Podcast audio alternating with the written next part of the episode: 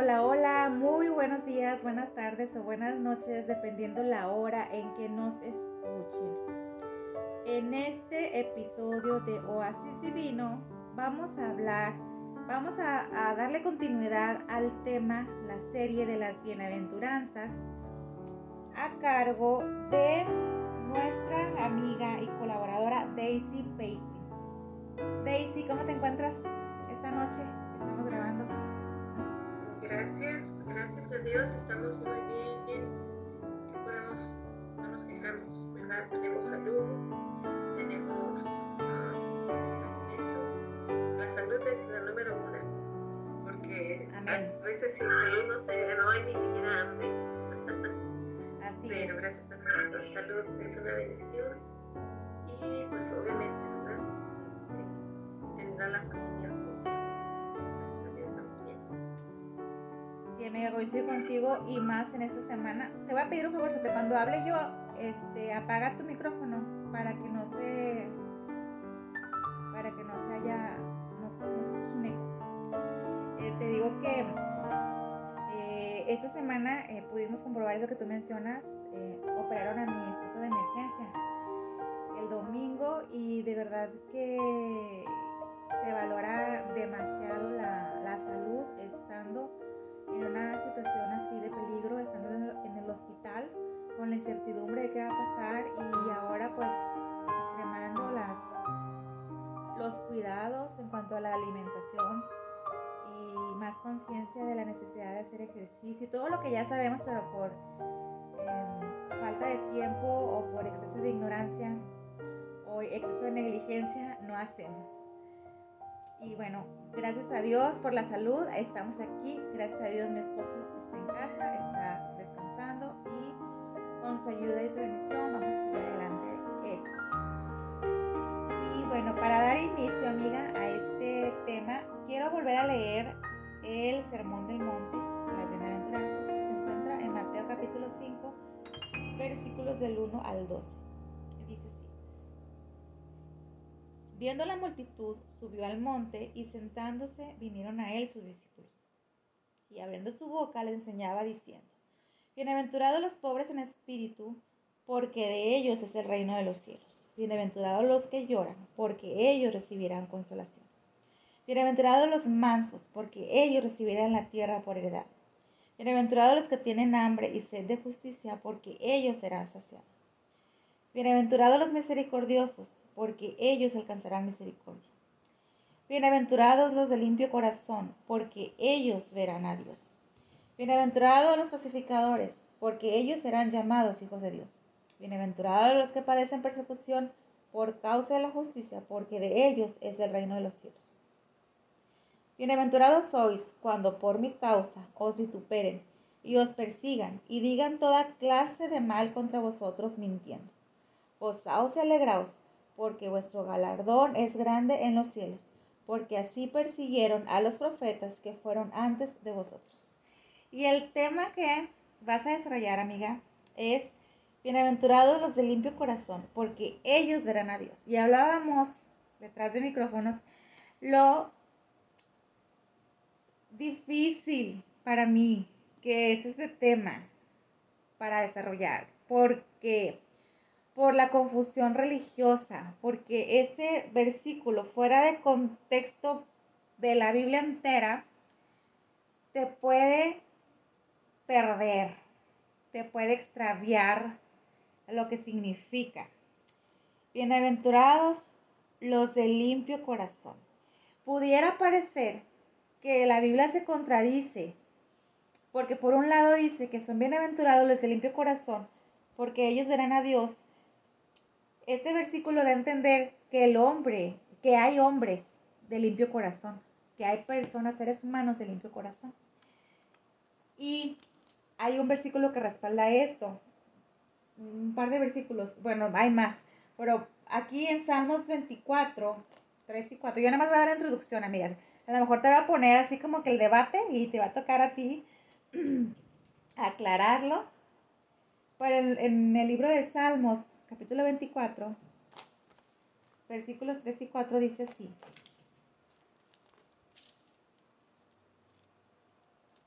Ay, soy muy lenta aquí en, en usar la Biblia. Dice así. ¿Quién subirá al monte de Jehová? ¿Y quién estará en su lugar santo? El limpio de manos y puro de corazón, el que no ha elevado su alma a cosas vanas ni jurado con engaño. ¿Quién es ese hombre, amiga? Que no ha elevado su alma a cosas vanas ni jurado con engaño. Este, tú y yo hablábamos el programa pasado que habíamos pasado por diferentes circunstancias que nos habían revelado la condición de nuestro corazón, que no es puro, que no es limpio. En mi caso yo te confesaba eh, el rencor, amargura, coraje, resentimiento que yo tenía hacia mi papá y todavía estoy trabajando con eso. ¿Y quién puede ser esa persona pura? Yo estoy descalificada, amiga. Yo no voy a ver a Dios si me quedo con esto. ¿Me explico? Si yo me quedo con esto, leo Mateo 5, 8 y luego voy a Salmos 24, 3 y 4 y yo reviso mi corazón y me doy cuenta de que yo no tengo manos limpias ni tampoco un corazón puro. Y luego vamos a Romanos 3, 10, 18. Dice así. Romanos 3 dice, voy a leer nada más para no hacerlo muy largo la introducción. Hasta aquí llévalo en mi corazón. Romanos 3.10 es un versículo muy conocido por ti, por mí. Dice así, como está escrito, no hay justo ni a uno. Bueno, me voy más adelante. No hay quien entienda, no hay quien busque a Dios. Todos se desviaron a una sesión inútiles. No hay quien haga lo bueno, no hay ni siquiera uno. Y sigue describiendo. Sepulcro abierto su garganta, con su lengua engañan, veneno de áspida hay debajo de sus labios, su boca está llena de maldición y de amargura. Sus pies se apresuran para derramar sangre. Quebranto y desventura hay en sus caminos, y no conocen camino de paz. No hay temor de Dios delante de sus ojos. Entonces me doy cuenta que no soy la única que no tiene un corazón limpio, sino que nadie, nadie, amiga, nadie es puro delante de Dios. No hay justo ni aún uno. No hay quien haga lo bueno. No hay ni siquiera uno. Entonces, ¿quién alcanzará esta bienaventuranza? ¿Quién? ¿Quién, amiga? Es digno de ver a Dios. Y es aquí donde se toca así lo mero bueno. ¿Cómo? ¿Cómo, amiga? Vamos a poder alcanzar esta bienaventuranza y el tiempo es tuyo. Espero no haberte puesto ahí más complicación de la que ya traías. Que traes, me dices que traes dos, dos estudios y a ver si no te este, compliqué más la situación de por dónde irte. Es tu tiempo, amiga. No, va a ser una charla para que no me dejes sola. Claro que sí, claro que sí, pero te digo que para mí es complicado de explicar. Yo, yo lo he entendido con el tiempo y comprender la gracia de Dios me ha costado tanto trabajo porque tengo un corazón legalista, un corazón del mérito que digo, ah, si hago esto, Dios me va a premiar, si hago esto, y si no me premia, digo, Señor, eres injusto, pero es mi corazón el que no ha entendido cómo trabaja la gracia y eso es lo que todavía estoy aprendiendo. Pero este programa, bueno, este este, este, programa, este podcast, queremos que llegue a la gente que no conoce a Dios y que de alguna manera podamos explicarles desde nuestra experiencia cómo conocer ese Dios misericordioso lleno de gracia para todos. Sí, Adriana, pues mira, con, con el trasfondo, como lo decías detrás de, de audífonos, el trasfondo que tenemos acerca de uh, la limpieza la, la, la, la, limpieza de nuestro propio ser la hacemos a través de nuestras propias obras. Tenemos en nuestra mente, ¿verdad?, esa balanza eh, según la tradición, cuando éramos, eh, pues, cuando no conocíamos lo que es la palabra de Dios. La cultura había formado en nuestra mente que había una balanza y teníamos, pues sí, tenemos pecado y teníamos buenas obras. Pensábamos que con las buenas obras íbamos a limpiarnos todas esas malas que ya hicimos. pero en realidad limpio no hay, no hay ni uno solo, como dice Romanos 3, y, quiero comenzar con, con Eclesiastés 7:20. Dice ahí ciertamente, bueno, estamos meditando sobre esta bienaventuranza, bienaventurados los de limpio corazón, porque ellos verán a Dios. Y había yo hecho mi estudio de, este, este tema en mayo y estábamos a punto de hacerlo y el Señor dijo, vamos a trabajar unas áreas de tu vida que, no están cuadrando con la enseñanza, entonces no puedo enseñar si no lo he aplicado el Señor se encargó de revelarme este, mi necesidad de limpiar mi propio corazón porque realmente no hay nadie que, que, sea limpio por sí mismo. Y el Eclesiastes 7:20, así como enfatiza también, ¿verdad? Ciertamente no hay hombre justo en la tierra que haga el bien y nunca peque. Entonces, una de las razones por las cuales nuestro, no hay nadie limpio es porque todos hemos pecado. Todos. No, hay, no importa que sea la persona más justa del mundo de que ciertamente no hay hombre justo en la tierra que haga el bien y nunca peque. Todas las personas que han nacido eh, con este cuerpo humano, en una naturaleza humana, no existe limpieza porque ya viene el pecado de nosotros. ¿Verdad? ¿cómo, le llaman el, pecado original? tenemos el pecado original. Y el único, el único que no, el único que fue limpio, incluso de hecho hasta ese, eh, Salmo 50, creo que Salmo 52, dice, aquí en pecado me concibió mi madre. Eh, desde que estamos en el vientre, ¿verdad?, de nuestra madre, ya no hay limpieza en nuestra genealogía, ya no hay limpieza, es algo que se transmite pues vía ADN, tal padre, tal hijo. Entonces, no hay limpieza en nosotros, eh, no hay quien haga el bien y nunca peque. Y hay un pasaje que voy a compartir, que lo compartí en Salmos la semana, bueno, la última grabación que hicimos para explicar cómo, cómo nos fue en este tiempo de, de pausa y hay algo que me, encantó y este, está allí en Salmo 49. Dice aquí, ah, mi boca hablará sabiduría, versículo 3, y el pensamiento de mi corazón inteligencia. Porque, versículo 5, porque he de temer en los días de adversidad cuando la iniquidad de mis opresores me rodean y enfatizo en el 6, los que confían en sus bienes y de la muchedumbre de sus riquezas se jactan, ninguno de ellos podrá de manera alguna redimir al hermano ni dar a Dios su rescate, porque la redención de su vida es de gran precio y no se logrará jamás.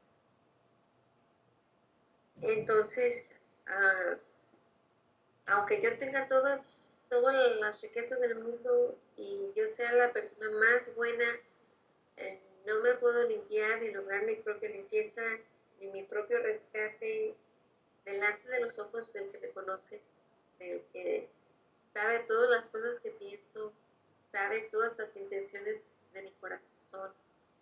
No hay alguien que pueda decir que es limpio sin, sin haber conocido primeramente, haber visto primeramente Dios. Y ahí dice, bienaventurados los de limpio corazón, porque ellos verán a Dios. Y algo que me hizo que me pausara en este segundo repaso, dije, voy a repasar mi, mi tema, algo que me, me hizo pausar, pausar mi en mi, en mi estudio, decir, bueno, es que aquí está la clave en el mismo versículo de la bienaventuranza. Bienaventurados los de limpio corazón, porque ellos verán a Dios estaba yo pensando en los personajes de la Biblia que han visto a Dios. Y me pongo yo a pensar, si te, no, si te los nombro por nombre, tú vas a decir, pero es que esta persona no era limpia. No, es que no hay nadie limpio. Nadie absolutamente. Entonces, ¿cómo es que, bueno, primero vamos, quiero meditar en, estas personas que, que, la Biblia menciona han visto a Dios. Entonces tú y yo nos podemos comparar con ellos. ¿Cuál es la diferencia entre ellos y nosotros? Voy a, si puedo seguir, voy a mencionarlo.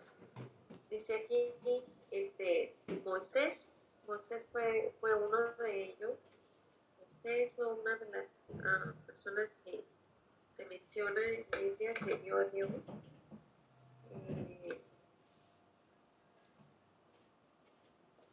Isaías es otro, Job es otro que se menciona.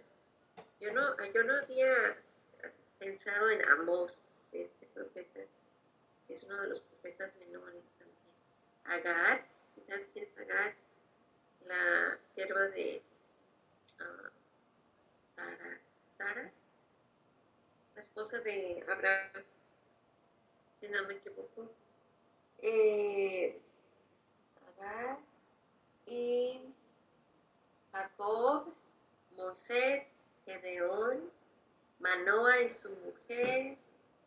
Y pues bueno, ahí, ¿verdad? Antes de que ya Jesús naciese. Pero yo estaba pensando, pues estas personas, ¿qué, ¿cómo se limpiaron para lograr ver a Dios? Porque la Biblia menciona que ellos han visto a Dios. Y yo dije, bueno, ah, es una bienaventuranza de aquellos que son limpios de corazón, pueden ver a Dios. Y digo, cuando yo supe de, de, Moisés, yo dije, pues qué limpio era, pues él fue un asesino, él era enojón, tenía mal temperamento, fuera de control, y, y, en su falta de dominio propio, pues llegó y mató, ¿verdad?, este, a uno que estaba maltratando a su, pues a su nacional. y yo digo, ¿cómo es que él pudo ver a Dios? bueno, es que no, no pasó en su, en su momento. Dios tuvo que trabajar en él para humillarlo y para hacerle ver su necesidad y su condición perdida.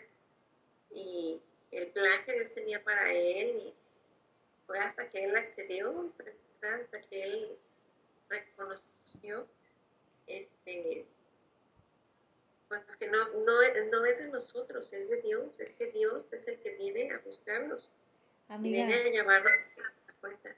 Sí. Y yo me quedé patinando en lo mismo que tú, porque dice el versículo, bienaventurados los de limpio corazón, porque ellos verán a Dios y verán, ese verbo está en futuro. Entonces es como que lo van a ver en el futuro y podemos pensar en el futuro eterno, ya en el cielo.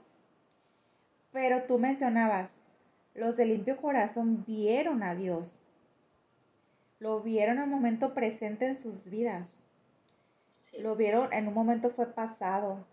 Y los, y los de limpio corazón están viendo constantemente la mano de Dios en su vida. Y es lo que yo me quedé también pensando, porque esta bienaventuranza no es en mi, en mi pensar muy personal, no es algo que sea exclusivo del futuro eterno. Porque una persona que ha visto a Dios, que ha sido reconciliada con Dios a través de la obra de Jesucristo en la cruz, me adelante un poquito de lo que tú vas a explicar, tiene esa capacidad de poder ver los milagros que han estado pasando en su vida desde que nació, pero que estábamos en una ceguera espiritual que no nos permitían darnos cuenta del cuidado, la misericordia de Dios en nuestra vida. Y cuando has visto a Dios, cuando te has reconciliado con Él, cuando, cuando has recibido su gracia que, que perdona y salva el alma, tienes esa capacidad para verlo, actuar y reconocer cómo actúa en, tu vida. Y yo, te mencionaba, les mencionaba a tía Jacel la semana pasada, el programa pasado, que uno de los versículos favoritos que a mí me gusta mucho, que me repito mucho, es el que dice todo lo bueno, todo lo amable, todo lo justo, todo lo que es verdadero. No sé si lo estoy diciendo al revés. Si hay virtud alguna, si algo digno de alabanza, en eso pensar. Y es el Espíritu Santo lo que nos ayuda a ver todo lo bueno, todo lo justo, todo lo amable, todo lo que es verdadero, todo lo que tiene virtud, todo lo que es signo de alabanza. Entonces, es la obra del Espíritu Santo la que te ayuda a ver a Dios en medio de la prueba. Entonces, no es, no es algo nada más que yo lo voy a ver en el futuro cuando yo parta de este mundo y me encuentre con Él, sino que ya lo estás viendo. Esa, ese, ese verbo, verán, me dejó a mí meditando en esto. ¿Tú qué piensas, amiga? ¿Llegaste a esas mismas conclusiones? ¿Coincidimos en eso? ¿Tú qué me dices? Sí, sí, estoy de acuerdo contigo, Adri. Estoy en el mismo canal. Este, no. Es, es, se escribe, está escrito a futuro, pero en realidad aquí es donde sucede un encuentro de ver, de ver a Dios, verán a Dios. ¿Por qué lo verán? Porque primeramente es uh, bienaventurados los limpios corazón, porque ellos verán a Dios. Es la esperanza, esa es la esperanza de aquellos que ya lo han visto. ¿En qué sentido? Bueno, se, puede aplicar en, una manera a futuro para aquellos que lo hemos visto por la fe, porque de hecho hay un pasaje en el, Nuevo Testamento que dice, bienaventurados los que no vieron y creyeron. si, lo has, no sé dónde está, pero eso me viene a la mente. Que no vieron, no vieron, ay, perdón, el eco. ya, que no vieron a Jesús personalmente andando en la tierra, sin embargo creyeron en él por la esperanza de su venida, los que vivieron antes de, de que él naciera. Amén, ¿a eso te refieres? Sí, a eso me refiero. Hay varias aplicaciones. Por ejemplo, esa aplicación, porque él dice, todos los que no vieron, no han visto, pero creyeron. Entonces, el verán tú lo, tú lo dabas también este, en una aplicación de, hemos visto, no físicamente a Dios, pero espiritualmente. Hemos visto. Es, este es el quinto, es la quinta bienaventuranza, si no me, no me equivoco. ¿Es la quinta o es la sexta? Déjame ver, Porque son siete. siete debe ser la quinta. Hay dos más. Seis. Esa sexta. Ajá. Y mi, mi Biblia dividida con muchos papelitos para sí. no perderme. Pobres en espíritu es el número uno. Y luego los que lloran por su propia condición de pecado. Y luego a los mansos es la número tres. Y luego los que tienen hambre y sed de justicia los misericordiosos, tú tienes razón, es el sexto. Los limpios de corazón es el sexto. Entonces, son nueve. Nueve. Aventuranzas, me, me, me quedé cuatro peteadas. Entonces, Adri, en ese sexto paso de la sexta bienaventuranza, para ese entonces tú ya tuviste, es como la escalera, estás en el sexto escalón. Y lo explicaba muy bien esta Jacé en los episodios primeros del, estudio. Eh, eh, es una, no puedes tú pasar al segundo escalón sin haber pisado el primero, ni pasar al tercero sin haber pisado el primero. Entonces, ya desde el primer desde el primero en la pobreza de espíritu, ya has visto, ya llegaste tú a un encuentro, a un encuentro espiritual, de ver tu condición comparado con el carácter limpio, puro, perfecto de ese Dios. Y, y por eso el segundo paso es llorar. ¿Qué más te queda? No puedes hacer otra cosa, nada puedes ofrecerle, nada él necesita de ti, más que, ¿qué vas a hacer? Llora uno, madrina, porque uno sabe su condición. Y uno sabe que no es limpio. Entonces, el Señor te da ahí, ¿verdad? Cuando has llegado cumplir tu condición de la mansedumbre, de, de tener este, esa capacidad de, estar bajo control, un control que no es algo natural es algo que, Él también te da. Y te da un hambre y una sed de justicia. Y te, de, y te enseña a ser misericordioso. Pero sí, dice aquí en el, en el sexto paso, con limpieza de corazón. Con limpieza, ya llegas ahí con limpieza. No, no es algo que es el primer paso. Sí, es un primer paso, pero está, está hablando futuro, pero ya está implicando algo que ya sucedió. ¿Se me explico? Es algo que ya fue hecho. Es, es, el, sexto, es el sexto escalón de la, de, la, de la vida espiritual, de la evidencia de que ya ha habido un encuentro de la, por la fe en, en este en Jesús, en quien Él es.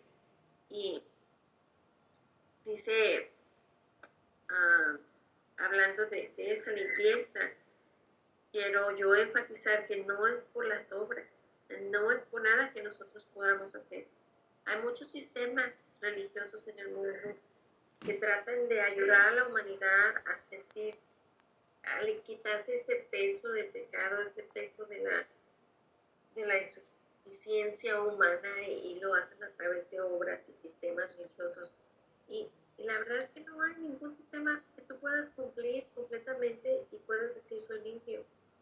Porque Gálatas 2.16 dice aquí, sabiendo que el hombre no es justificado por las obras de la ley, ¿qué significa ser justificado? Ser, ser declarado inocente.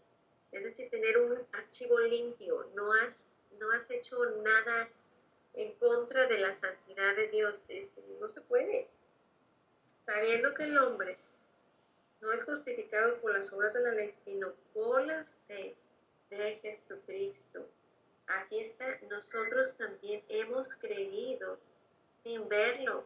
Hemos creído en Jesucristo para ser justificados por la fe de Cristo y no por las obras de la ley, por cuanto por las obras de la ley nadie será no importa qué sistema religioso esté, no importa en qué creencia esté, la ley no salva a ninguno, no, no nos hace limpios.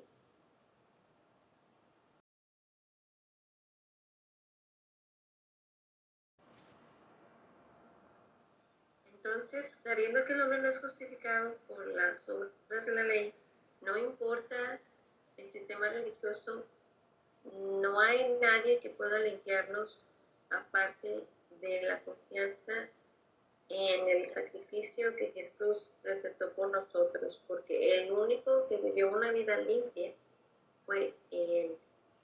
Él no tiene, él no tiene pecado, Él nunca hizo pecado. Él nos, nos, nos dio, ¿verdad? Él vino para darnos esa, esa limpieza. Aquellos que, que ven su, su, necesidad de ser limpios, Él vino para salvar a los pecadores. Hay quienes no se sienten pecadores con necesidad de ser sanados, limpiados y, y todo lo dejan en, sí mismos. Entonces, Adri, uh, es, es, es, hermoso leer la escritura y encontrar que ella te da la guía.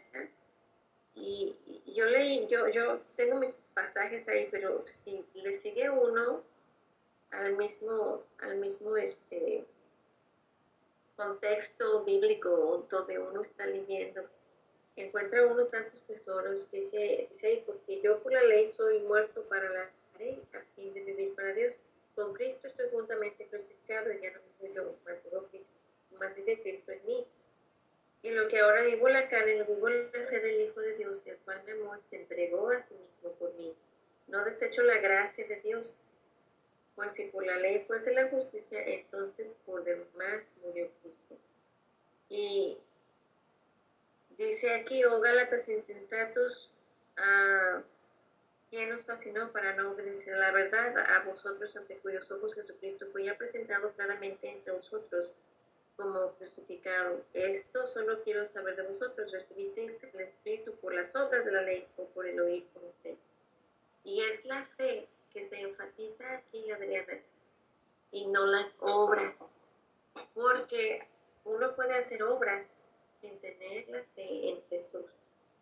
Los que hemos puesto la fe en Jesús, sí, el resultado son obras, pero no para salvarnos.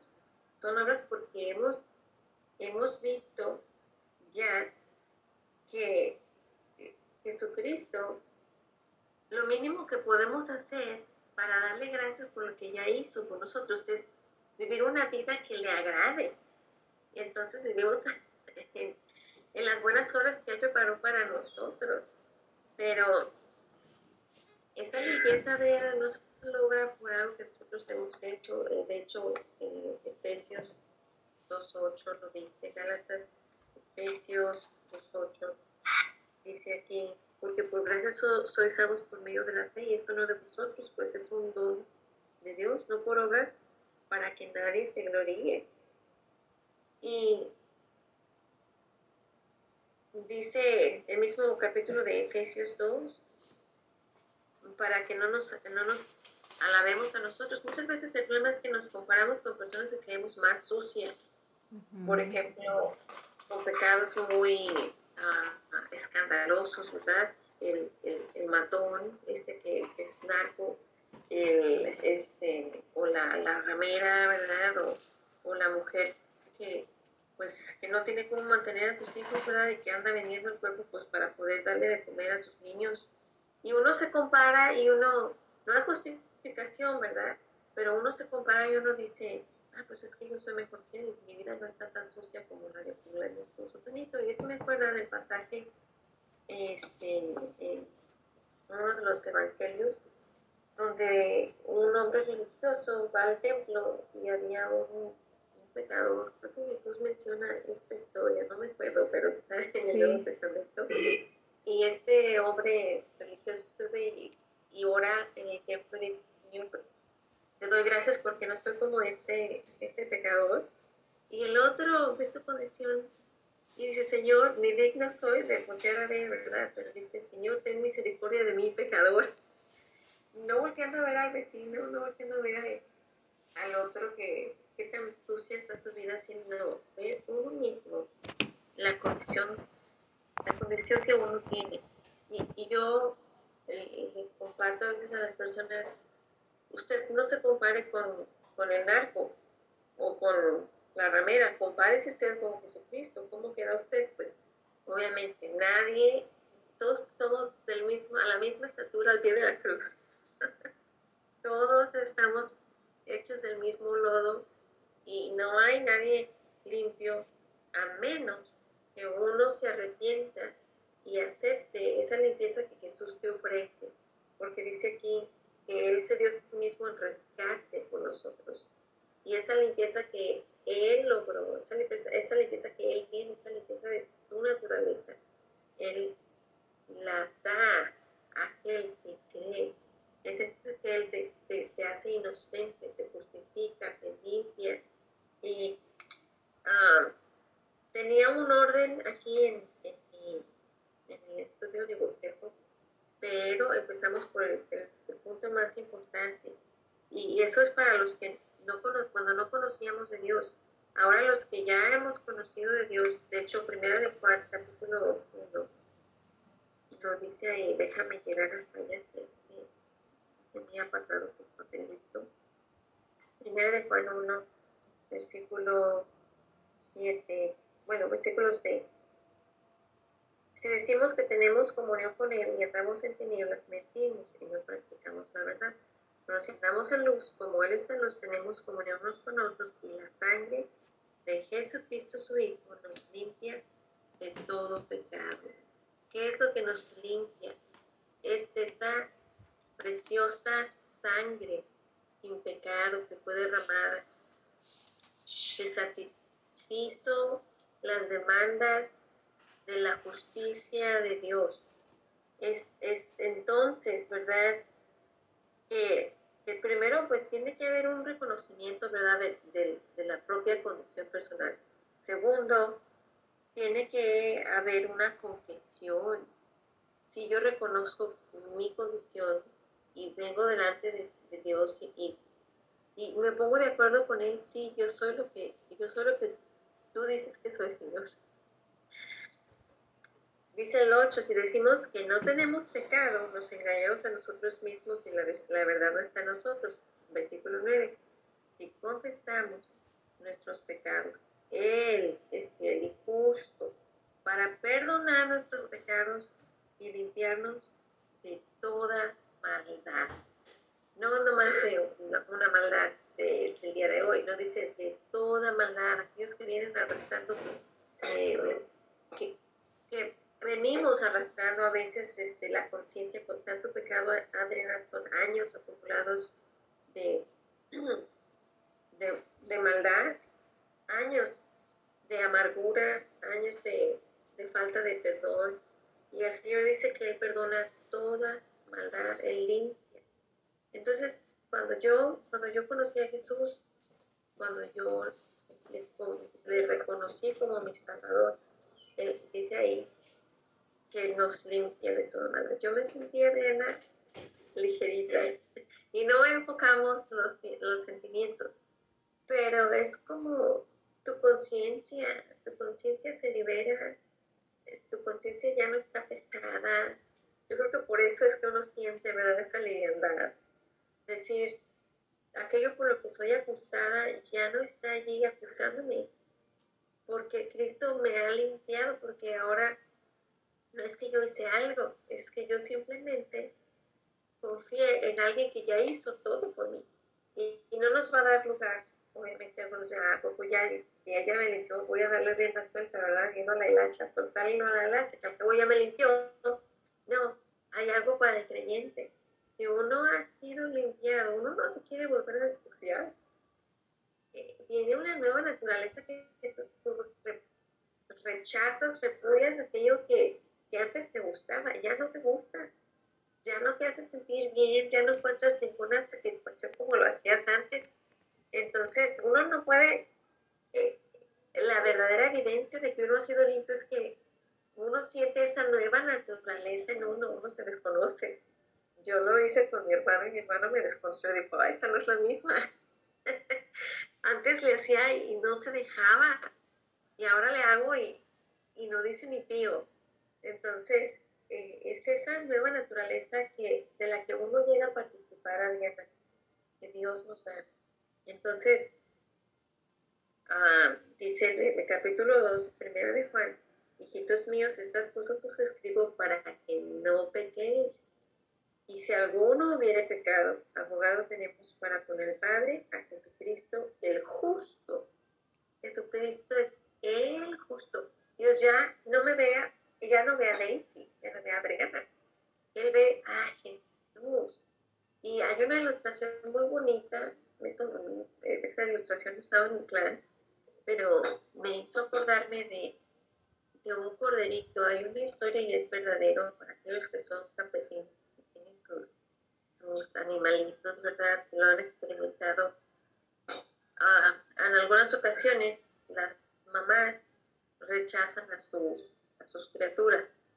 Y una de esas historias que yo, yo leí es que una mamá oveja rechazó al cordero.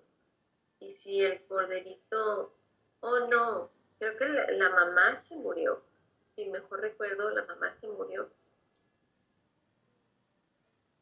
Y el corderito se, hubiese muerto si no hubiera sido aceptado por, la mamá. Entonces creo que creo que aquí estoy un poco confundida, no me acuerdo bien de la historia, pero a lo que voy es que el campesino tenía, hubo una muerte de, tienen varias, varias ovejas se murió una mamá y se murió un cordero de otra oveja.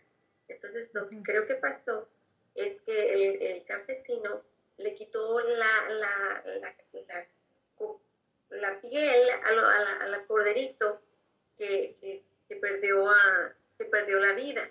Un corderito falleció, no la hizo, no la logró. Y al corderito que se quedó sin mamá, a ese corderito le puso encima, le puso encima la, la, la pielecita del corderito bebé no sé cómo le hizo, pero la mamá aceptó a este corderito que, no, que se quedó huérfano y logró vivir. ¿Por qué? Porque le puso la... Yo creo que lavó, no sé qué hizo, yo no sé cómo le hizo, pero la cubierta de ese corderito que había fallecido, que era su corderito, se la puso. Y ya no olía al, al desconocido, era, era el suyo. Aunque Mira, pues así es, ¿verdad? Ese es el poder perfecto.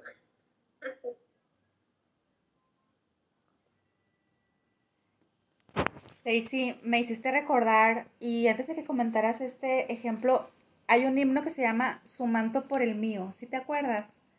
Su manto por el mío, no me lo sé, pero habla de eso, de que el Señor se vistió de injusticia para vestirnos con su justicia y de esa manera el Padre nos acepte. Y es, y es, esta ilustración, pero en un canto. La, voy a buscar por ahí, si la puedo, la pego junto con el episodio para que nuestros amigos lo puedan escuchar y podamos cerrar esta ilustración con ese bello canto. ¿Qué te parece? Parece muy bien y el versículo que viene a mi mente, no sé el pasaje, pero a lo mejor Hazel sí lo sabe. Ah, al que no conoció pecado, por nosotros lo hizo pecado. Sí. Y, y, si lo podemos encontrar mientras estamos aquí con el Google. Ahorita lo busco. Lo buscas mientras yo sigo. Amiga, nos está pasando lo que decíamos el, el programa pasado de que eh, el Espíritu Santo nos trae pasajes y a mí me los trae siempre, pero sin, cita. Yo soy muy mala para recordar las citas. El que no conoce pecado, se hizo pecado por nosotros. Lo voy a buscar aquí, ahorita te, ahorita te, lo confirmo. Y, así es, Adriana. Entonces, hay otro pasaje aquí mismo, creo que sí está en, en Primera de Juan, que dice aquí, eh,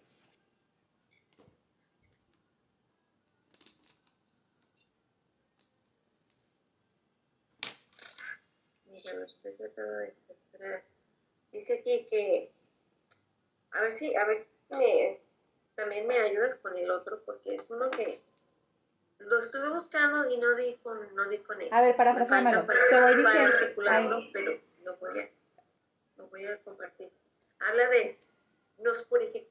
El que tiene esta esperanza en sí mismo se purifica, se va purificando. ¿Me explico? Aquel que tiene esta esperanza, dice, veremos al Señor, eh, creo que es una de las epístolas, pero aquel que tiene esta esperanza en Él se va purificando a sí mismo. Entonces, es la esperanza de que uno, uno, pero cuando Jesús se revele como, como, él, como Él es, dice aquí, esa esperanza que está en el creyente de que uno verá a Dios, nos hace, nos hace mantener una vida limpia. ¿Por qué? Porque no. Sí, te pido que pausa porque el, eco. Los versículos que me acabas de decir, primero, segunda de Corintios 5, 21, eh, de que se hizo pecado por nosotros. ¿Te lo leo o lo lees? Ok, voy a leerte este y el otro que me preguntabas también. Segundo de Corintios 5:21.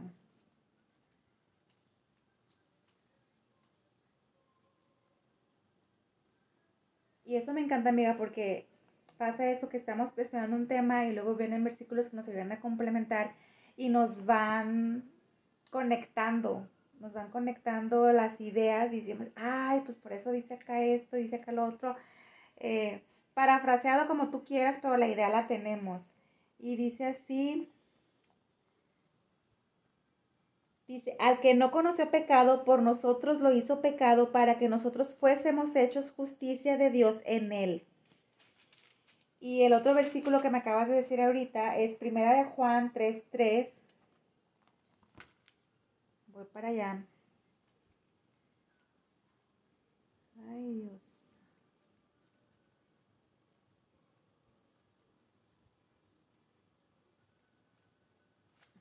Soy muy lenta para encontrar. Siempre perdía en los juegos de esgrimas, amiga. Era mi, mi trauma, porque nunca los encontraba primero. Y luego cuando ponían uno a uno, no, pues ya, perdí.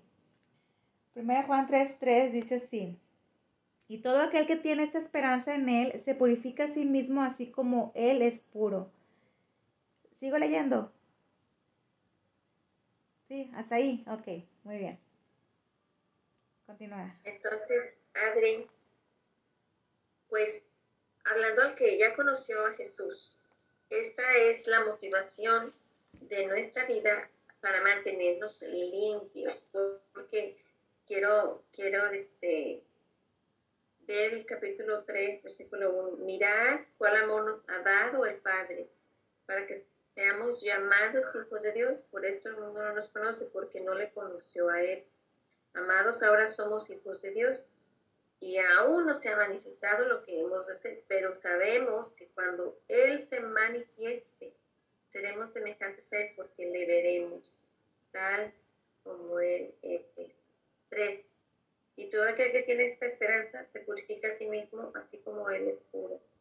Entonces, Adri, para el que no ha sido limpio, hay un manantial, de hecho, me acuerdo de ese canto, hay una fuente sin igual de sangre de Manuel que purifica a cada cual que se lava en él, ¿verdad?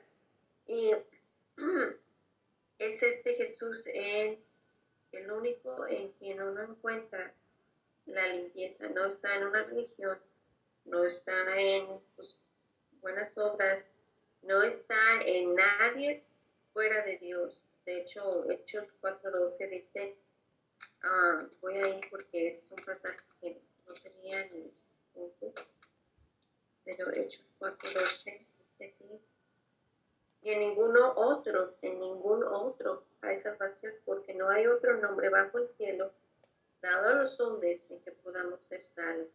Y es solamente en Jesús. No en Jesús y no en Jesús y alguien más, no en Jesús y tú y tus propias obras. Jesús y la obra de Jesús es suficiente. dijo la cruz, consumado es. Todo lo que tenía que hacer para, para librarnos de nuestra condenación, de, para podernos limpiar, para podernos justificar, todo fue hecho en los méritos de Jesús y es a Él, dice ahí, no hay otro nombre bajo el cielo dado a los hombres que podamos ser salvos. No hay corredentores con Jesús. Jesús es el redentor. Y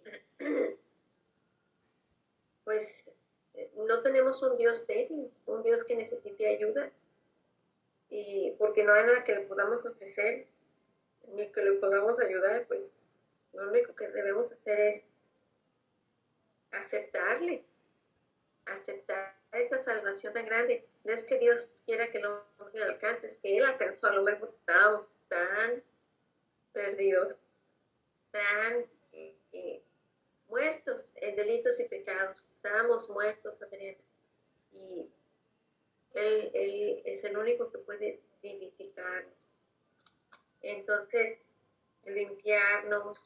Y todo eso es por medio de, de la sangre de de confiar en ese, en ese derramamiento de sangre que fue a nuestro favor. Entonces, me, me, quiero enfocar ahora, Adriana, en el verano, porque le veremos tal como Él es. Y ahí es donde yo me quedé, me quedé sin palabras. Esa noche ya era muy noche y estuve meditando, creo que fue el domingo en la noche. Estaba yo queriendo repasar mi tema y otra vez fui al pasaje de Mateo 5 y versículo, ah, creo que es, a ver, Mateo 5, versículo 8, bienaventurados de limpio corazón. Y la, la parte que sigue, porque ellos verán a Dios. Sí, es de los a futuro, sí, es de los a presente, como y también es del pasado. Y, y todo esto se aplica. Entonces, yo quería enfatizar en cuanto a los que vieron a Dios, porque me hace, me hace pensar yo me acuerdo que hacía una pregunta siempre a esa pregunta que yo me hacía es, ¿es acaso posible caminar con Dios, con, con este cuerpo, con esta humanidad? ¿Es acaso posible uno tener una relación tan cercana con Dios que uno puede decir, Dios es muy real, Él es tan real? y, y, esa siempre fue mi, mi pregunta de reto ¿Es acaso posible caminar con Dios en este cuerpo humano y, decir, yo lo veo? Y a quienes físicamente con, este, con esta humanidad experimentaron una presencia visual de Él. Y uno de ellos, bueno, aquí quiero, fíjate, quiero meditar, eh, meditar en esto. Bienaventurados los limpios de corazón, porque ellos verán, verán a Dios. Siendo honestos, ¿a quién no le daría temor el ver a Dios, Adriana, en esta carne? No, yo no creo que, de hecho yo estaba pensando, realmente, Adriana, hasta la pregunta, si yo le digo a alguien, he visto a Dios, ¿me van a creer? Nah, estás loco. Ahora, yo misma voy a pensar yo, ¿es esto una visión divina o es una visión del otro lado? Sí, no, porque sabemos que hay dos, dos entidades, buenas y, malas. Entonces, yo no quisiera, yo no quisiera experimentar el ver espíritus, la verdad no. Pero la pregunta de, ¿qué reacción tuvieron estos hombres que vieron a Dios? ¿Cuál fue su reacción? Meditando en esta verdad sobre los limpios de corazón verán a Dios, me vino a la mente quiénes han sido las personas que han visto a Dios y cuál es su respuesta a ese encuentro. En Isaías, Isaías 1 y 5, eh, y me gustaría leer el, pasaje, Isaías 6. Bueno, yo creo que ya voy a quitar los pasadores del, de los que ya leí. En el año en que murió el rey Usías, vi y yo al Señor sentado sobre un trono alto y sublime y sus faldas llenaban el templo. Versículo 5. Bueno, y, fue toda una visión, ¿verdad? No sé si, si brincarme a lo mejor completarla. Dice, por encima de él había serafines, cada uno tenía seis alas, con dos cubrían sus rostros, con dos cubrían sus pies con dos volaban. Y el uno al otro daba voces diciendo, Santo, Santo, Santo, Jehová de los ejércitos, toda la tierra está llena de su gloria. Y los oficiales de las puertas se estremecieron con la voz del que clamaba, y la casa se llenó de humo. Entonces dije, ay de mí que soy muerto, porque siendo hombre inmundo de labios y habitando en medio del pueblo que tiene labios inmundos, han visto mis ojos al rey Jehová de los ejércitos. Y, una de sus respuestas, una reacción al, ver, al haber visto a Dios, fue humildad. Humildad. Adriana, bienaventurados los que tienen un corazón limpio, porque ellos verán a Dios. Y yo creo que hay una como una correlación ahí, porque una vez que has visto a Dios, no voy a decirlo hasta que haya explicado otros personajes, pero eso fue lo que me impactó a mí cuando llegué a otro personaje. Verán, él vio a Dios y él cayó en humillación, humillado. Entonces, de uno, se ve uno a sí mismo, quién soy yo y quién es él. La verdad, yo tendría miedo, Adriana, yo tendría temor. Y no sé cuál va a ser nuestra reacción cuando estemos ahí cara a cara frente a la presencia de ese Dios Esa es una. Y luego vemos a Job. Job 42, 5. Vimos, ah, hemos estudiado, de hecho, uno de los estudios de los podcast anteriores, de, la vida de Job, este hombre que Dios estaba orgulloso de él, tanto que no había nadie como él en la tierra, pero sí tenía pecado. Hombre justo, pero con pecado. Pero Dios estaba muy, pues, satisfecho con su, con su temor de, de, él, que lo, menciona aquí, ¿verdad? Job 42.5. Él dice, y es un, es un pasaje, dice aquí, de oídas te había oído, mas ahora mis ojos te ven. ¿En qué sentido lo dice? No lo sé, pero él había entrado en un argumento con Dios por su condición presente de haber perdido todo y puso la salud. Y Dios empieza a argumentar con él.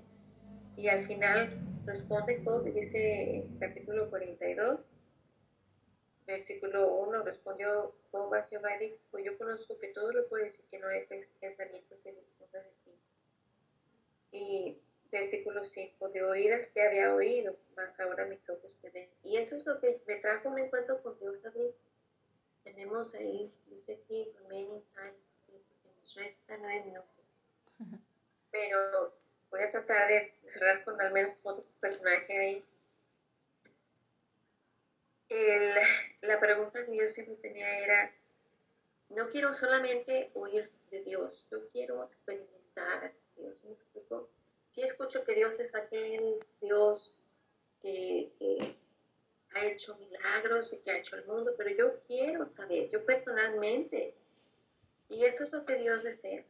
Él nos creó y Él quiere que de nuestra, que, que seamos dóciles para reconocer que mm, necesitamos conocer a nuestro Creador, que necesitamos conocerle, que, admitamos que hay un vacío en nosotros, que solamente Él puede llenar, y, es el conocerle, el, por la fe conocerle. Y entonces yo de oídas había oído hasta que conocí.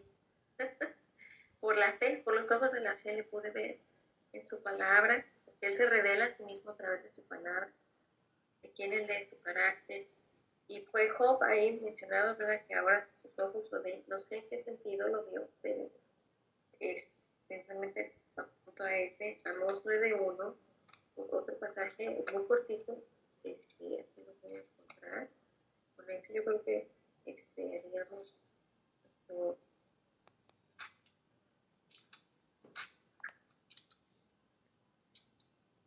9.1.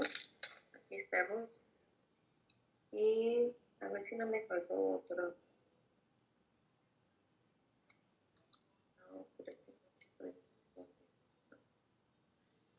pero voy a poner aquí 9.8. He aquí los ojos de Jehová. El Señor está contra el reino pecado. Hablando de, de, de los ojos y de ver a Dios. Pero él dice, creo que muy limpio eres de ojos para mirar el mal, creo que es el pasaje ahí en Amos. Pero dice que Amos vio al Señor. Sí, dice el capítulo 9, versículo, vi al Señor que estaba sobre el altar y dijo, derribad el capitel y estremezcanse la puerta y haz los pedazos sobre la casa de todos. Y al postrar de ellos mataría espada, no habrá de ellos quien no ni quien escape. Entonces el Señor Jehová es el que toca la tierra y se derretirá y llorarán todos los que en ella moran. Y él está viendo esta visión dice que los ojos de Jehová están contra el reino pecador. Y no, no llegué yo a, ver el fin de la actitud de, de Amós, pero él también fue uno de los personajes que vio, dice leer a Dios en el pasaje de Amós, capítulo 9. Y la que cambió mi percepción del estudio fue Agar. Agar, Génesis 16, 13. Tú me dices, Adri, cuando queremos pausar. Síguele. Ah, Génesis 16, 13. Dice ahí. Bueno, voy a, leer desde el 11. Bueno, no es quiero leer desde el 7. y respondió 6. Y respondió respondió Abraham a Sarai, he aquí tu sierva está en tu mano, haz con ella lo que bien te parezca. Y como Sarai la afligía, ella huyó de su presencia. Y la halló el ángel de Jehová junto a una fuente de agua en el desierto, junto a la fuente que está en el camino de Shur o Sur. Y le dijo, Agar, sierva de Sarai, ¿de dónde vienes tú y a dónde vas? Y ella respondió, huyo de delante de Sarai, mi señora. Y le dijo el ángel de Jehová, vuélvete a tu señora y ponte sumisa bajo su mano. Le dijo también el ángel de Jehová, multiplicaré tanto tu descendencia que no podrá ser contada a causa de la multitud. Además le dijo el ángel de Jehová, he aquí que has concebido y darás a luz un hijo y, llamarás su nombre Ismael, porque Jehová ha oído tu aflicción. Y él será hombre fiero, su mano será contra todos y la mano de todos contra él. Y delante de todos sus hermanos habitará. Entonces llamó el nombre de Jehová que con ella hablaba tú eres Dios que ve, porque dijo, ¿no he visto también aquí al que me ve? Ya, eso es lo que quiero, lo que me, lo que me cambió mi visión, Adriana. Tú eres Dios que ve. Hablamos acerca de, del hecho de nosotros verle, pero qué tan conscientes estamos nosotros que Él nos ve. ¿Qué tan consciente?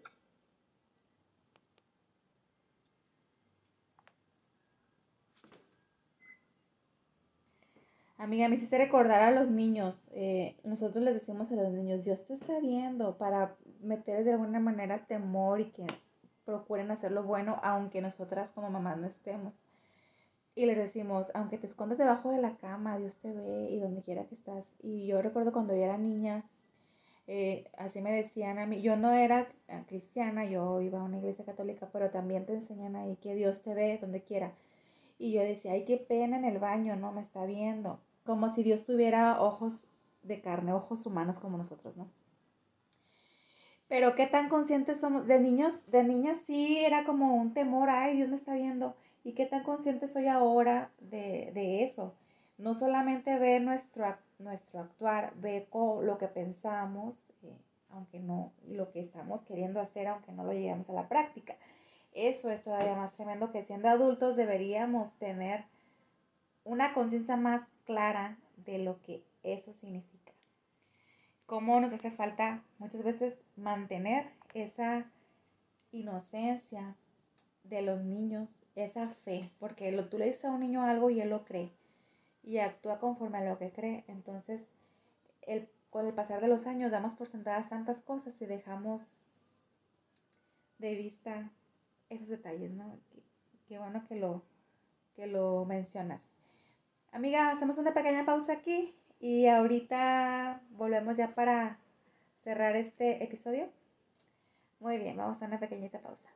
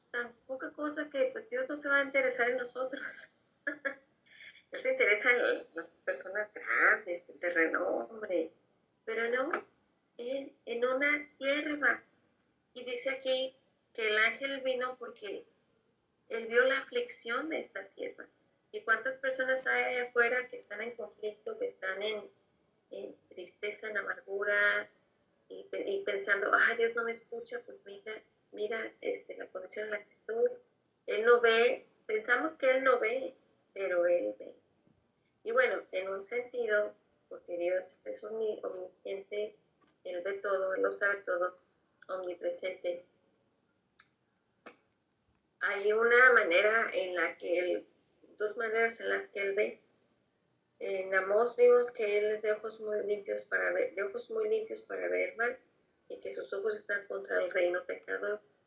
Pero también los ojos del Señor son misericordiosos, que, que Él vimos allí en, personificado en Jesús. Él dice que él vio a, sus, a su pueblo Israel como la gallinita, ¿verdad? Que, levanta sus alas y los acurruca debajo de ellas. Él vio a su pueblo desamparado y, y sino como ovejas que no tienen pastor y, lo vio así en esa condición y, empezó a, llorar. Jesús lloró. Entonces, Dios no hace excepción de personas y me llama la atención que ella dice aquí, entonces llamó el nombre de Jehová, y con ella hablaba, tú eres Dios que ve porque dijo, no he visto también aquí al que me ve. Adriana, y aquí voy a la pregunta que sigue, una pregunta este, de meditación. ¿Qué llamativo es que Jehová oye incluso la aflicción de una sierva, es claro? ¿Qué impacto tendría en tu vida o en ti? No solo que tú veas a Dios, pero el reconocer que la vista, los ojos de Dios cruzan con los tuyos. ¿Te imaginas? Por ahí luego dicen ahí, no, amor a primera vista, cuando tú ves a, tu esposo, o al que no, al que todavía no era tu esposo, que ya es tu esposo, ¿verdad? Amor a primera vista. Pero, ¿qué impacto, Adriana, tendría en ti? No solo que tú veas a Dios. Sí, vemos que en un pasaje, fue Abraham fue Moisés, estoy confundido con uno de ellos dos, eh, le pidió a Dios, déjame ver tu rostro. Y Dios le dijo, te voy a dejar que me veas, pero solamente vas a ver mi costado. Porque fue Moisés. Y él pasó y creo que puso, no sé si fue Moisés, pero lo puso en la hendidura de la roca. Y él pasó y él pudo ver solamente sus espaldas.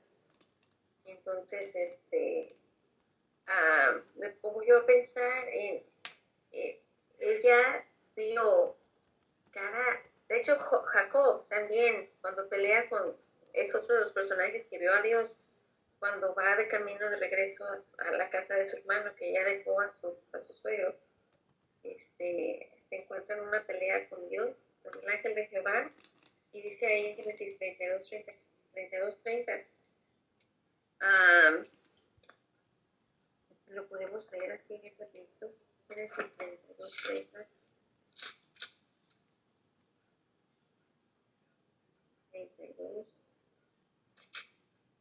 Y llamó Jacob el nombre de aquel lugar tenía, porque dijo, vi a Dios cara a cara y fue librada mi alma.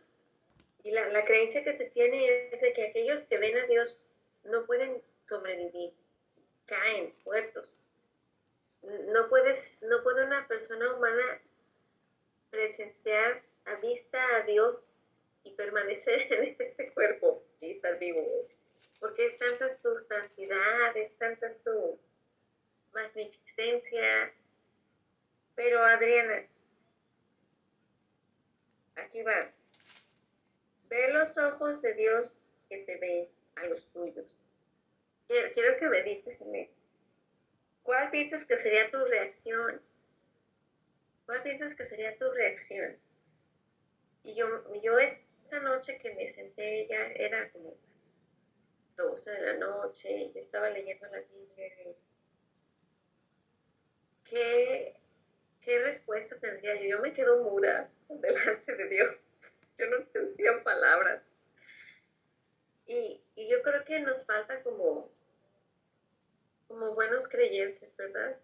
El meditar que, que Él siempre nos está viendo, que Él siempre nos está observando, Adriana, que no hay nada de lo que nosotros hagamos que se le vaya de la vista. Y yo creo que a veces nos hace falta parar de los afanes de la vida y pensar en esa vista hermosa que nos está viendo desde arriba. Un pasaje, uno de mis pasajes favoritos es, eh, ah, creo que es Salmo 14. Jehová miró desde los cielos sobre los hijos de los hombres para ver ah, si hay alguno que buscase a Dios. Déjame ver, Salmo 14. Lo estoy parafraseando, pero no estoy parafraseando bien. Dos. Jehová miró desde los cielos sobre los hijos de los hombres para ver si había algún entendido que buscara a Dios. Entonces, el estar conscientes de que no es nada más que yo veré a Dios, que Dios quiere que yo esté consciente que, que Él me ve y que Él quiere que yo lo vea, y que solamente viéndolo a Él, de hecho me viene a la mente Pedro, cuando Jesús se dice, salte de la barca, y, y él vio a Jesús y no le quitó la vista. Y cuando le quitó la vista y empezó a ver las olas y la tormenta y la tempestad, es cuando empezó a, caer. Pero ahí es donde viene, donde viene Adriana, mi lema, mi canto lema es, oh Dios, sé tu mi visión. quiero estar consciente de que Él me ve y yo quiero tenerlo a Él en mi vista. En, en el sentido espiritual, ver su palabra, ver carácter a través de su palabra, ver quién Él es, ver sus promesas. Entonces, como creyentes, como aquellos que ya hemos sido limpiados, no esperemos, ¿verdad?, a, a gozar de ver a Dios hasta que le veamos que Él se manifieste, que estemos en su presencia, pero usar los ojos de la fe, que usar los ojos de la fe para, para verlo, para caminar con Él día para confesar delante de nuestro pecado, confesar delante de nuestra, nuestras luchas, nuestros problemas. Y bueno, hablando a los que no lo conocen, ya como para llegar a un a Juan 14, 7, es algo que yo quiero compartir para aquellos que no, han visto. Juan 14, 7 de hecho, dice ahí, le dijo Tomás, capítulo, 5, capítulo 14, versículo 5, le dijo Tomás, Señor, no sabemos a dónde vas, ¿cómo pues podemos saber el camino? Jesús le dijo, yo soy el camino y la verdad y la vida. Nadie viene al Padre sino por mí. Si me conocieseis, también a mi Padre conoceríais, y desde ahora le conocéis y le habéis visto a través de Jesús. Entonces, ahí está en el 7, versículo hasta el 11. Felipe le dijo, Señor, muéstranos al Padre, nos basta. Jesús le dijo, tanto tiempo hace que estoy con vosotros y no me habéis conocido. Felipe, el que me ha visto a mí, ha visto al Padre. ¿Cómo pues dices tú, muéstranos al Padre? ¿No crees que yo soy el Padre y el Padre en mí? Las palabras que yo os hablo no las hablo por mi propia cuenta, sino que el Padre que mora en mí, Él hace las obras. Creedme que yo soy en el Padre y el Padre en mí. De otra manera, creedme por las mismas obras. De cierto, de cierto os digo, el que en mí cree, las obras que yo hago en las haría también, y aún mayores, porque yo voy al Padre. Y todo lo que pedíais al Padre en mi nombre, lo haré, para que el Padre sea glorificado en el Hijo. Entonces, dice aquí Adriana, capítulo capítulo 15, siguiendo el Evangelio de, San Juan, versículo 3, ya vosotros estáis limpios por la, palabra que os he hablado, permaneced en mí y yo en vosotros. Como el pámpano no puede llevar fruto por sí mismo si no permanece en la vid, así vosotros si no permanecéis en mí. Yo soy la vid y vosotros sois los pámpanos. El que permanece en mí y yo en él, este lleva mucho fruto porque separados de mí nada podéis hacer. Entonces, Adriana, eh, hay dos aquí, los que a él le está invitando a, creerle y a los que ya le creen a que permanezcan en él. Los que, los que no, no le no le han visto, los que todavía siguen demandando señal para verle, muéstranos al Padre, muéstranos su carácter, muéstranos quién Él es. Él dice, yo soy el camino, la verdad y la vida. Y nadie viene al Padre si no es por mí. y uh, versículo él se revela a sí mismo y revela al Padre, revela su carácter. Entonces Él invita a que le crean que Él es quien Él dice ser. Y a los que ya le han creído, dice, ya vosotros estáis limpios por la palabra que os he hablado. Hablando de la limpieza, los limpios de corazón. Es por esa limpieza que ella ya hizo nosotros que le podemos ver por la fe. Y promesa le veremos físicamente con estos ojos que se han de comer los buitres. Le veremos. Entonces, esa es la bienaventuranza y esa es la invitación a estar conscientes que hay un Dios desde los cielos que busca a aquellos que no están en, en, reconciliación con Él para que le vean y le busquen. Y a los que ya le conocen por la fe, a que permanezcan en Él, que sus ojos permanezcan en Él y esa es la invitación. Y yo creo que ese es el cierre de mi tema. Bienaventurados los de limpio corazón. Limpios implica la integridad como creyentes. No hablé de la integridad, pero implica el ser limpios en todas las áreas de nuestra vida. En todas las áreas. Que no haya área no contestada. La ley de Jehová es perfecta que convierte el alma. El testimonio de Jehová es que al sencillo eh, Salmo 19 y al final dice, ah, sean gratos los dichos de mi boca, la meditación de mi corazón delante de ti, Dios. Entonces, ah, permanecer en Él y Él nos va a limpiar y confesando nuestros pecados, Él nos va a seguir limpiando y abogar con nosotros cuando hayamos fallado. Y bueno, pues ese es esta es mi invitación, Adriana.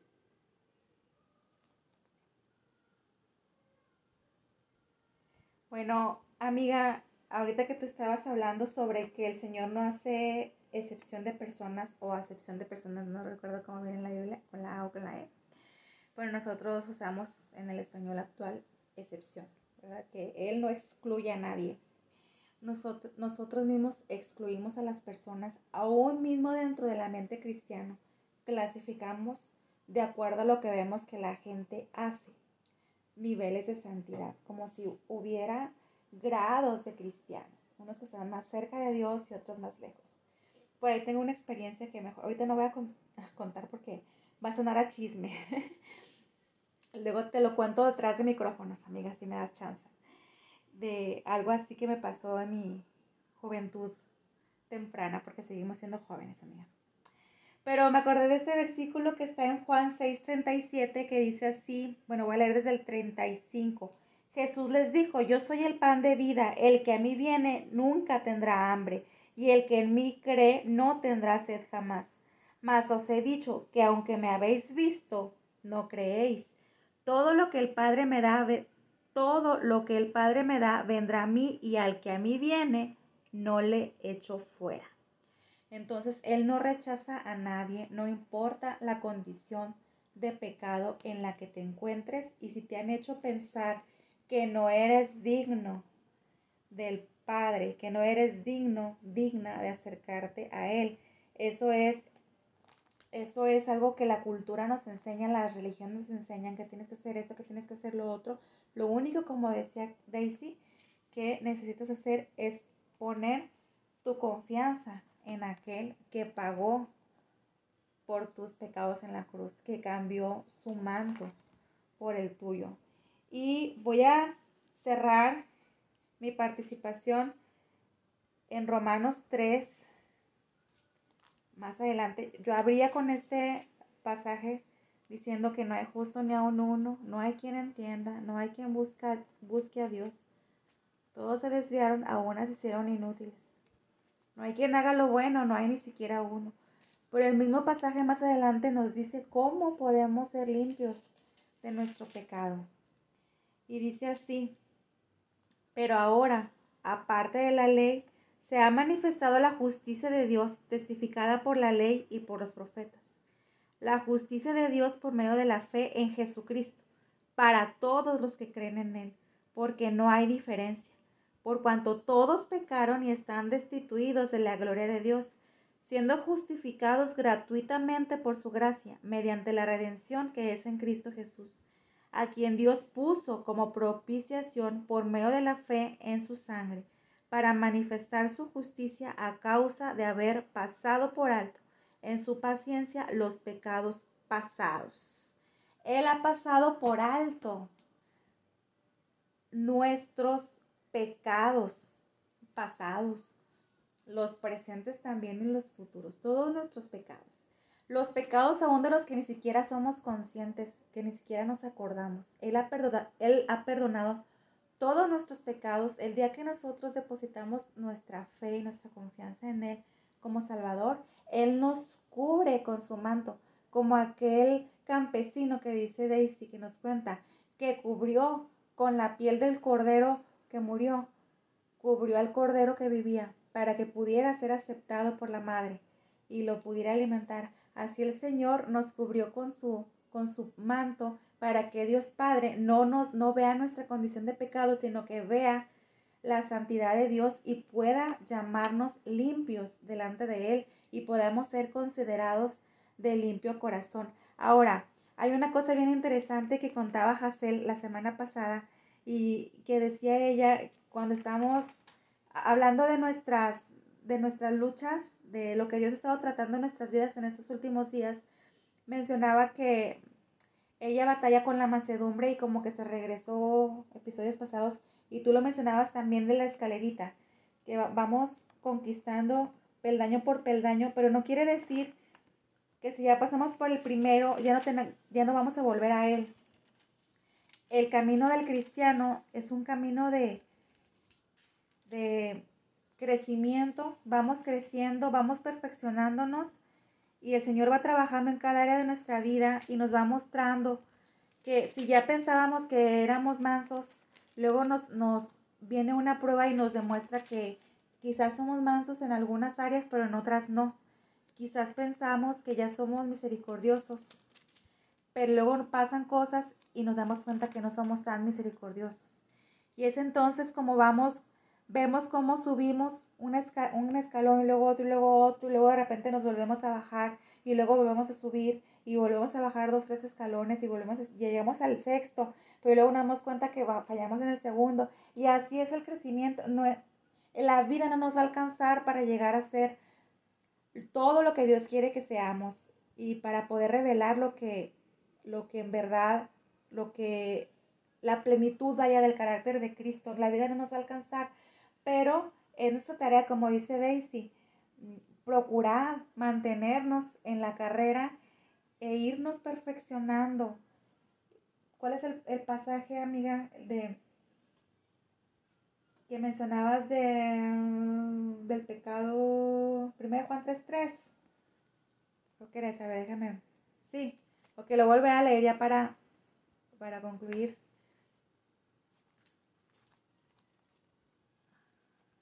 voy rápido, voy rápido. Ténganme paciencia. No sé si llegan a escuchar ustedes la música que tengo de fondo, no es mía. Mis vecinos son bien amables y siempre me ponen música para ambientar los programas. Muchas veces, la mayoría de las veces no se escucha, pero como quiera lo aclaro porque ahorita sale el himno nacional mexicano, porque ya pasa de las 12 de la noche aquí en mi casa. Tú ya en tu casa, Daisy, pasa de la 1 de la mañana, yo sé. Entonces, entonces mis vecinos son bien amables y, tienen el radio, parece que tienen su, su, radio prendido y entonces salió el himno, el himno nacional mexicano. Y ahorita son otras melodías por ahí que me dicen mis vecinos bien, bien amables, bien compartidos. Ok, ya, ya llegué, dice, y todo aquel que tiene esa esperanza en Él se purifica a sí mismo, así como Él es puro. Entonces, este proceso de purificación no termina, no es que ya llegue a un nivel y ustedes pues no, como por ahí algunas señoritas que conozco dicen, yo no soy una cristiana cualquiera, o sea, hay niveles, yo no soy una cristiana cualquiera, entonces pues aguas conmigo. Entonces, hay gente aún en nuestro círculo, amiga, que siente que tiene un estatus de santidad ya, que ya conquistó eh, un estatus de santidad y que hay otros cristianos que están todavía como que abajo, eh, que son cristianos comunes y corrientes y que hay cristianos que no son así. Entonces tú lo dijiste, a, la, al pie, al, a, los, a, a los pies de la cruz, ¿sí? Es la palabra.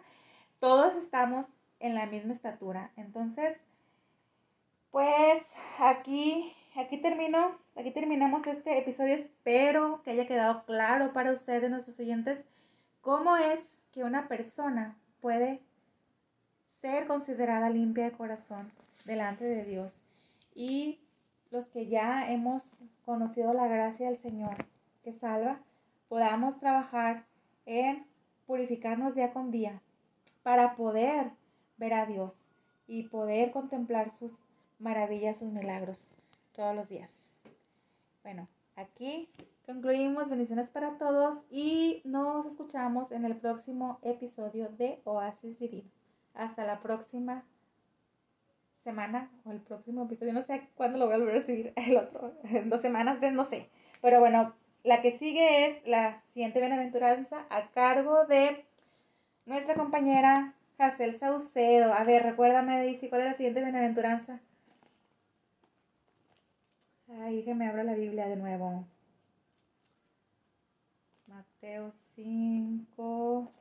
Bienaventurados los pacificadores, porque ellos serán llamados hijos de Dios. Y que viene, viene junto con pegado con los de limpio corazón. Y con los misericordiosos. Y con el anterior. Y vamos siguiendo, vamos subiendo los escalones con la ayuda de Dios. ¿Qué tan pacificadores somos? Bueno, yo no, no tanto hoy Hoy perdí la paciencia, amiga, amigos y amigas. perdí la paciencia un poquito. Y bueno, aquí les voy a comentar así rapidito. No estamos ya en Trilce Radio. Ya no estamos en Trilce Radio, estamos, seguimos compartiendo por Spotify a través de nuestro canal de Bases Divino, que acabo de cambiarle el nombre porque tenía otro programa de corte infantil que se llama Un Planeta con Esperanza y dejamos de grabarlo porque el niño eh, locutor principal de ese espacio, pues empezó a ocupar otras actividades y pues ya no pudo grabar Humbertito Puente García. Entonces ya no pudimos grabar el programa entonces le cambié el nombre a, al podcast y ahora se llama Oasis Divino, pero hemos tenido muchos problemas técnicos para poder seguir transmitiendo y pues hoy de plano dije ya no puedo, ya no puedo seguir yo esperando llegó un punto que me, como que perdí la paciencia, me faltó ser pacífica. Y entonces, pues, no estamos en radio por lo pronto, quizá más adelante volvamos a radio, no sé todavía, ahorita por lo pronto seguimos en Spotify. Y bueno, con esta aclaración me despido. Por si me llegan a buscar por ahí en Trills Radio, nos llegan a buscar, pues ya no nos van a encontrar. Bendiciones para todos y hasta la próxima.